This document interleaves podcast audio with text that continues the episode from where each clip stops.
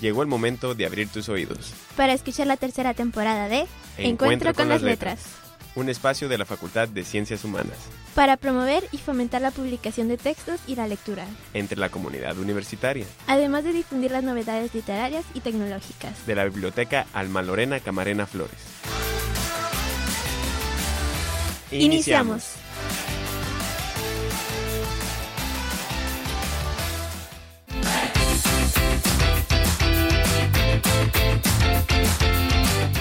¿Qué tal? ¿Cómo estás? Me da mucho gusto estar de nuevo contigo en un nuevo episodio de Encuentro con las Letras. Yo soy Jorge Ávila Vizcarra y en esta oportunidad me acompaña en la conducción de este podcast mi compañera Norma Ruth Araujo Elizalde. ¿Cómo estás, Norma? Hola Jorge, muy bien, con el gusto de compartir con nuestro auditorio este podcast, con el que buscamos promover publicaciones y textos de la comunidad universitaria, de la Facultad de Ciencias Humanas, de nuestros profesores, investigadores y estudiantes universitarios en formación, para difundir ciencia y cultura a través de la literatura. Y todo esto por medio de entrevistas con autores, música, recomendaciones y mucha información. Pero bueno, Queremos saber de ti que nos escuchas. ¿Qué opinas del podcast? ¿A quién quieres escuchar? Para eso tenemos nuestro correo electrónico encuentroconlasletras.radio.gmail.com y también nuestra página de Facebook Taller de Radio FSH, a donde puedes mandarnos mensajes y también puedes darnos like y seguirnos. Conozcamos a nuestros autores.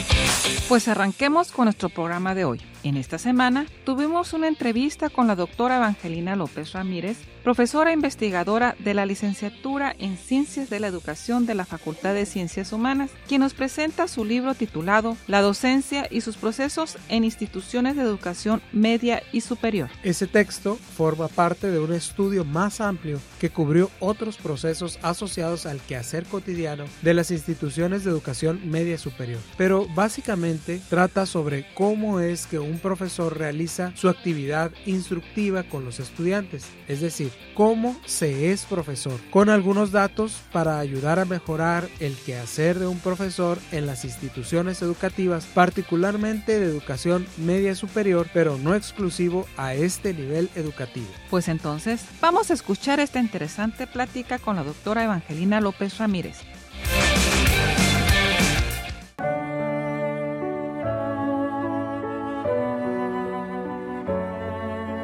En esta ocasión, en Encuentro con las Letras, tenemos con nosotros a una académica de la Facultad de Ciencias Humanas. ¿Cuál es su nombre? ¿Cuál es su formación académica? ¿Y en qué área se ha desarrollado? Mi nombre es Evangelina López Ramírez. Mis tres grados que he obtenido, licenciatura, maestría y doctorado, han sido en el área de educación. He tenido la fortuna de hacer diferentes investigaciones, las primeras asociadas al ámbito de la evaluación educativa. En alguna ocasión, por un encargo directo de una autoridad educativa, un estudio sobre la deserción en educación media superior, que está publicado el documento. Me he concentrado en la educación media superior, en diferentes situaciones, procesos, sujetos de la evaluación. Ese ha sido mi desempeño más reconocido. ¿Cuál es el libro que desea presentarnos en esta ocasión en Encuentro con las Letras y de qué trata? Se llama La docencia y sus procesos en instituciones de educación media superior. Este libro forma parte de un estudio más amplio que desarrollamos y que cubrió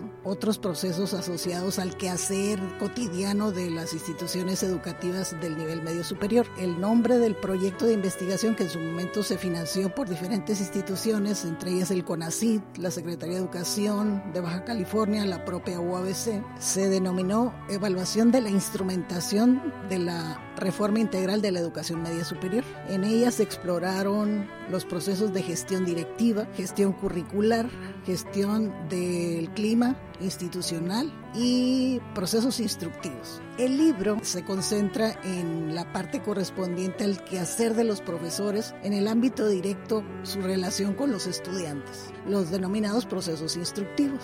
¿En qué momento se decide producir un texto, un libro? ¿Cuál es el motivo para redactarlo? Cualquier persona que decida escribir un libro es porque tiene o pretende tener, resolver el acceso a la información en un periodo corto de tiempo. En mi caso, una buena parte de la información ya disponía de ella, de los datos, la parte sustantiva del libro. Lo que había que complementar era la fundamentación y los objetivos diferenciados que tenían que plantearse de un modo distinto al que originalmente se tuvo cuando hicimos la investigación. En aquel momento, el sentido de la exploración era evaluar, emitir información que sustanciara decisiones institucionales, que mejoraran el quehacer de la cotidianidad en todos los ámbitos del devenir de una institución educativa, en este caso de nivel medio superior. Pues asociarlo a un trabajo académico más fino, en donde ya pudimos explicar fenómenos que quizás se habían quedado un poco gruesos en los primeros reportes que generamos del proyecto de investigación. Elegimos una parte de esa información y fue con lo que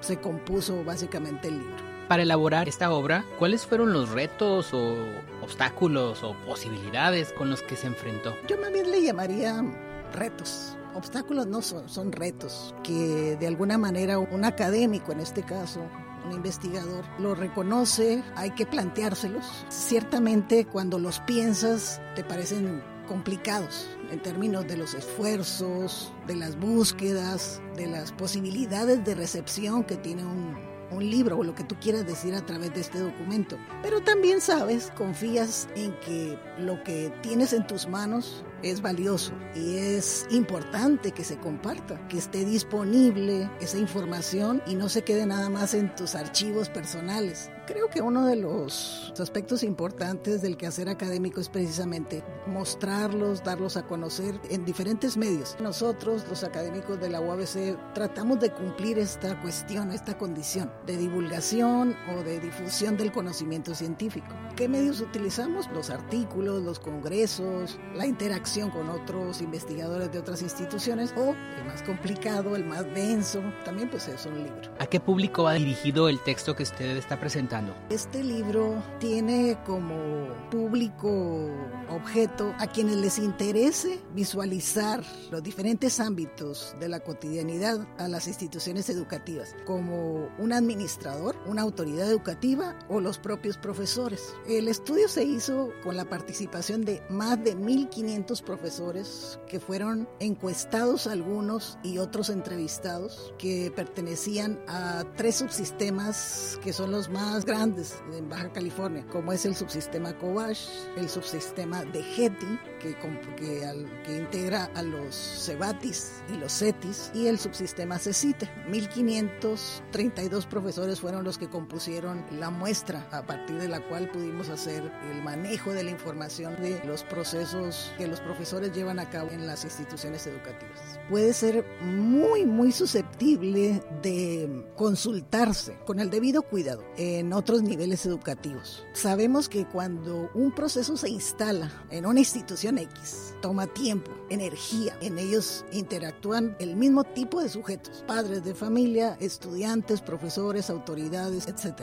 Se convierte en cultura institucional. La exploración que hicimos, eso fue lo que nos mostró. El quehacer de los profesores, el ejercicio de la docencia, se parece mucho al que se puede desarrollar en cualquier nivel educativo. Es cultura institucional. Creo que no solo estaría implicados a las personas que están siendo estudiadas en el documento. Nuestros profesores se parecen mucho entre los niveles educativos y los estudiantes también son muy parecidos en términos de sus lógicas, de su forma de, de comportamiento, de sus formas de procesar la información, etc. Obviamente el cuidado de las diferencias por edad, por género, por circunstancias socioeconómicas. Es un documento muy ilustrativo que podría interesarle a personas que les parezca atractivo el nivel medio superior, que a nosotros nos importó precisamente por el hecho que había pocos documentos, pocas investigaciones, también en donde exploraban directamente el objeto de estudio. Podemos encontrar de repente estudios, son más bien de naturaleza reflexiva, se consulta a expertos, pero difícilmente nos muestran los datos empíricos, concretos, directos, que exponen estos procesos institucionales, estos procesos educativos y particularmente los procesos instructivos. sería conocer la cultura de cómo se es profesor. De lo que hace el profesor, sí, por supuesto. Exactamente creo que has dado en el clavo. Es un retrato del quehacer docente en estas instituciones.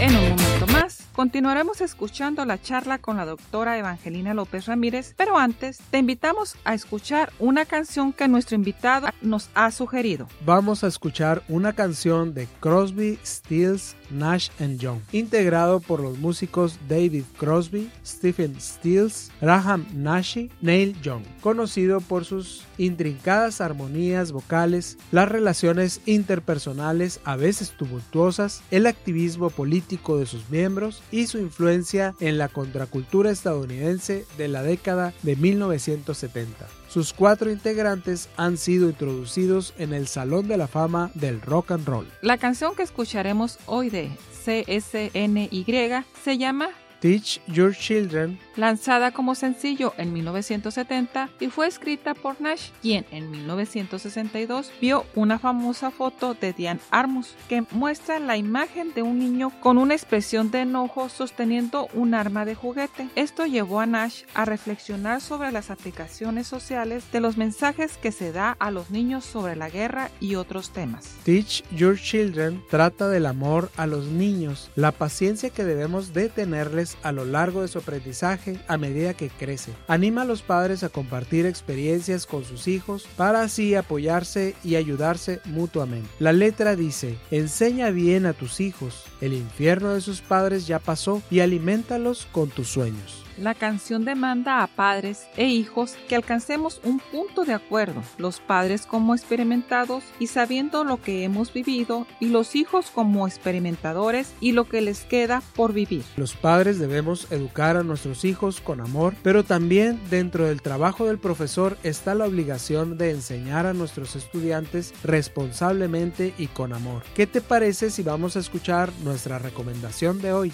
Sí, vamos a escuchar Teach Your Children, interpretada por Crosby, Steele, Nash y Young.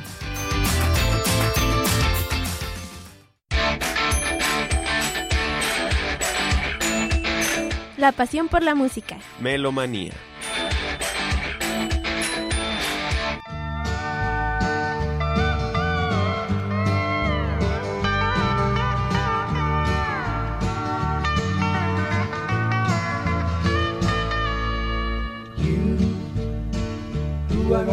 Road.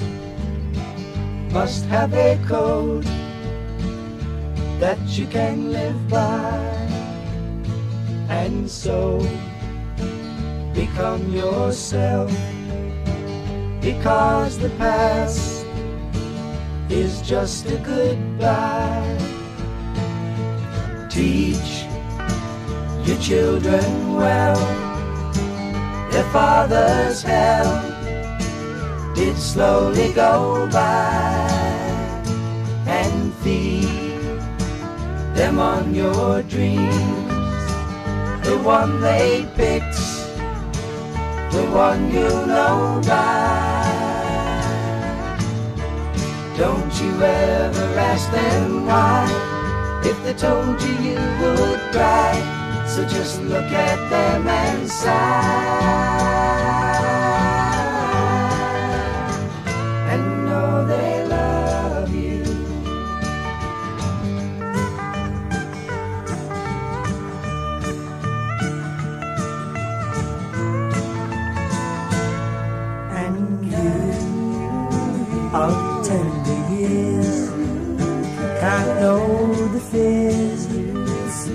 Your elders grew by, and so please help them with your youth. They see the truth before they can die. Teach your parents well, their children's hell will slowly go by them on your dreams. The one they picked, the one you know by. Don't you ever ask them why, if they told you you would cry. So just look at them and sigh.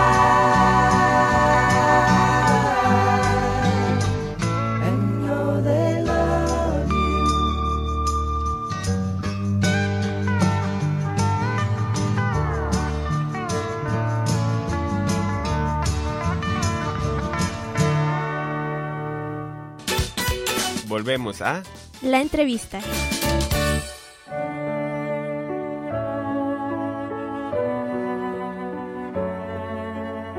Las personas interesadas en conocer este texto, ¿en dónde lo pueden encontrar? Fíjate que afortunadamente la UABC tiene un esquema de fortalecimiento de la difusión del conocimiento que generan sus académicos. La UABC se encargó de financiar su publicación y es un texto de acceso libre. Está disponible con el nombre, se puede acceder, la docencia y sus procesos en instituciones de educación media superior y también en la editorial Cartupi, que tiene una especie de repositorio de documentos que ha publicado.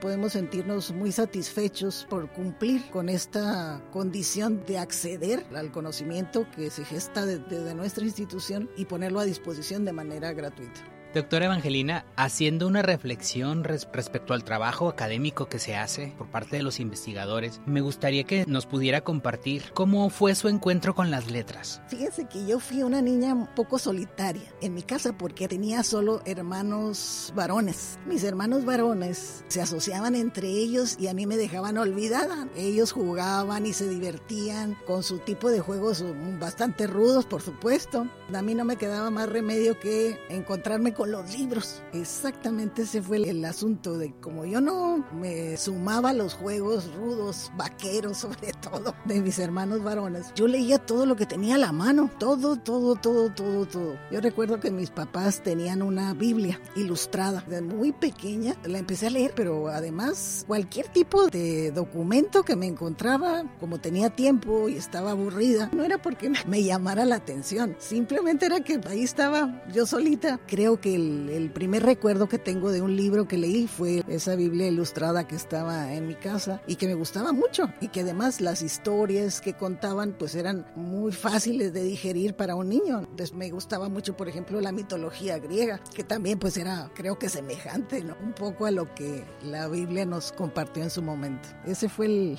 el detalle de, del inicio con las lecturas, con las letras. Considerando el recuerdo que usted está haciendo, ¿qué recomendación tendría para que nuestro auditorio lea y escriba más? Que se genere ese hábito de la lectura y de la escritura. Parece haber una especie de apreciación, creo incorrecta, de que vamos a aprender a redactar utilizando los recursos de la redacción, puntos, comas, paréntesis, signos, etc. Creo que por ahí no es la solución. La solución es que partir de los tipos de lectura que podamos conocer, la lectura de comprensión, la lectura crítica, etc., se va generando una lógica en el pensamiento de estructuración de las ideas. Entonces, eso es lo que nos falta, un mayor compromiso con la lectura para de ahí favorecer o inducir formas de ir redactando las ideas. Yo recuerdo la experiencia de un maestro de primer año que por cierto egresó de aquí de la licenciatura en psicología y fue el maestro de primer grado de mi hija. Hizo a lo largo del primer año una colección de escritos de los niños y al finalizar el primer año hizo una presentación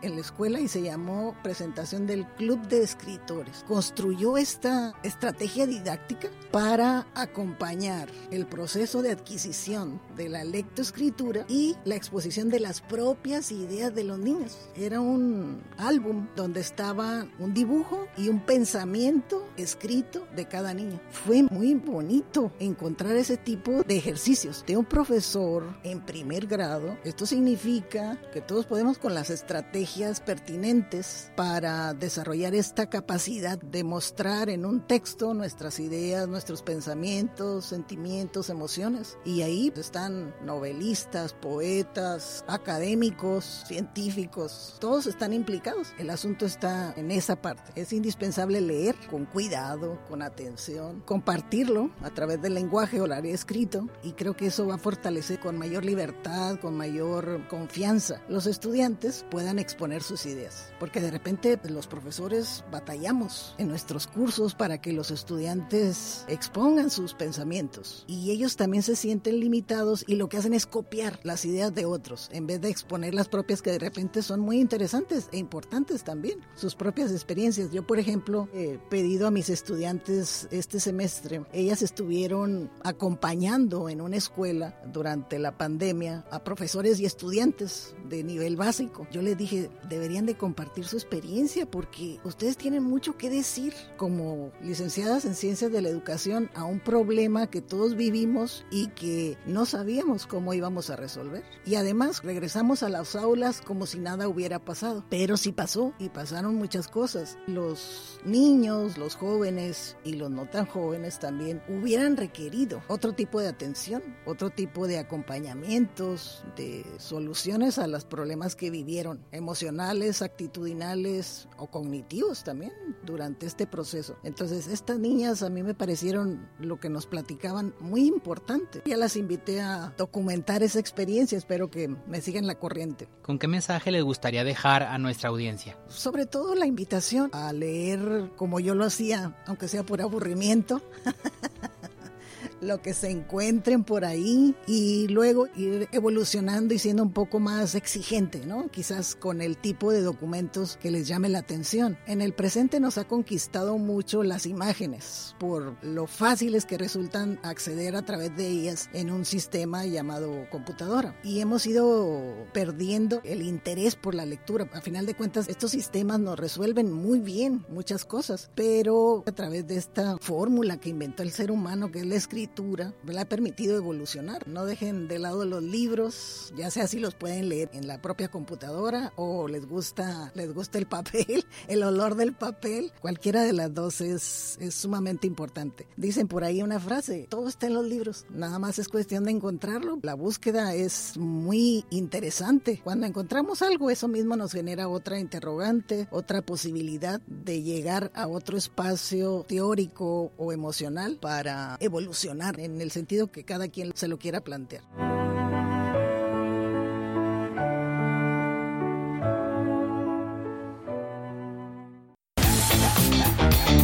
Recomendaciones literarias. E innovaciones.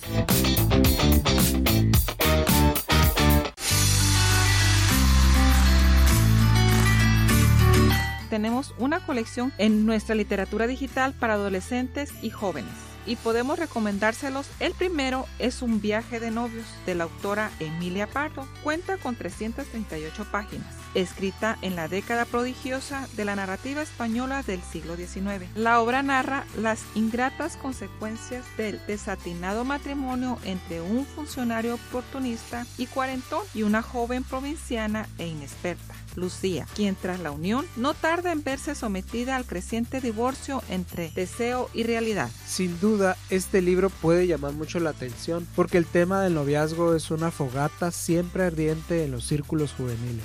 De hecho, en las preparatorias por lo general se da este tema en clases de orientación o extracurriculares. Y un artículo sobre el tema muy clarificador se llama Maltrato en el noviazgo y estilos de amor en alumnos de secundaria, bachillerato y licenciatura, donde los autores mencionan que algunos estudios señalan la relevancia de investigar acerca del maltrato en las relaciones amorosas durante la adolescencia, lo cual solo ha empezado a investigarse de manera reciente, a comparación del maltrato en el matrimonio, y que los resultados muestran bajos niveles de maltrato en el noviazgo, los cuales tienden a incrementarse en el bachillerato, así como un predominio de los estilos de amor ágape, eros y storge en los tres niveles educativos investigados. Asimismo, resalta que, de manera general, la presencia de los estilos de amor, manía, ágape y ludus facilitan la presencia de maltrato en las relaciones amorosas en los adolescentes de los niveles escolares. ¡Qué interesante! Y el segundo libro es un clásico de clásicos de la ciencia ficción del Eric Arthur Blythe. Su seudónimo es George Orwell, el famoso novelista que escribió Rebelión en la Granja y 1984, que es el libro que tenemos disponible y lo escribió en 1949, 35 años antes. Como si escribiéramos algo para 2057. Pues para quienes no han tenido la oportunidad de echarle un vistazo a este libro, les platico que se trata de que en el año 1984 Londres es una ciudad lúgubre en la que la policía del pensamiento controla de forma asfixiante la vida de los ciudadanos. Winston Smith es un peón de este engranaje perverso. Su cometido es reescribir la historia para adaptarla a lo que el partido considera la versión oficial de los hechos hasta que decide replantarse la verdad del sistema que los gobierna y somete. Este es un libro que, entre muchas reflexiones que pueden desprenderse, trata sobre el poder. Me parece que la juventud encierra esa chispa de rebelión sobre lo establecido. Por eso este libro es de mucho alcance, con todas esas ideas que le circulan a los jóvenes por la cabeza. Y bueno, Norma, ¿encontraste alguno más?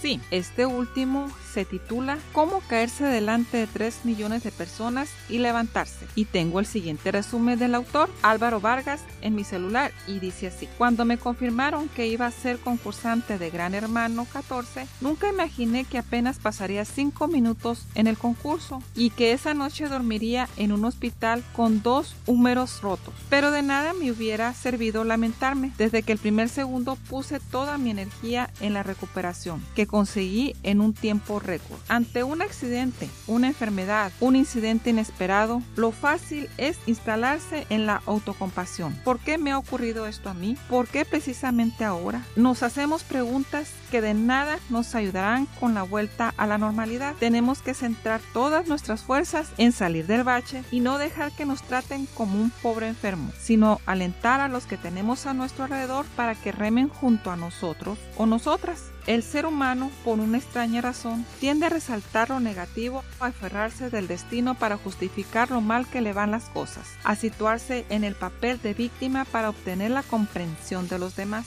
Nos limitamos generándonos creencias irracionales, nos autocastigamos, nos reprochamos duramente nimiedades y minimizamos nuestros logros. En este libro propongo una serie de ejercicios sencillos para sacar la parte positiva de nuestra vida y mejorar nuestro día a día. La vida está para echarle valor y disfrutarla. ¿Qué esperas?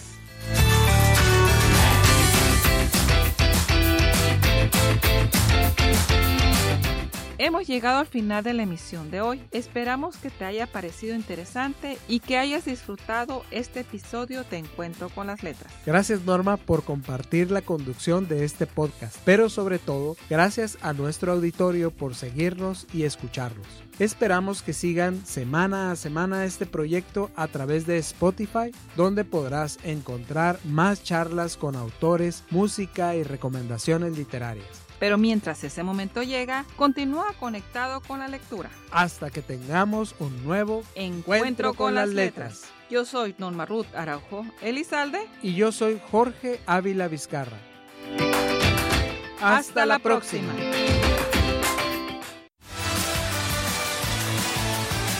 Esto ha sido Una emisión más de Encuentro con las letras. Una producción de la biblioteca Alma Lorena Camarena Flores. Y del taller de radio de la Facultad de Ciencias Humanas.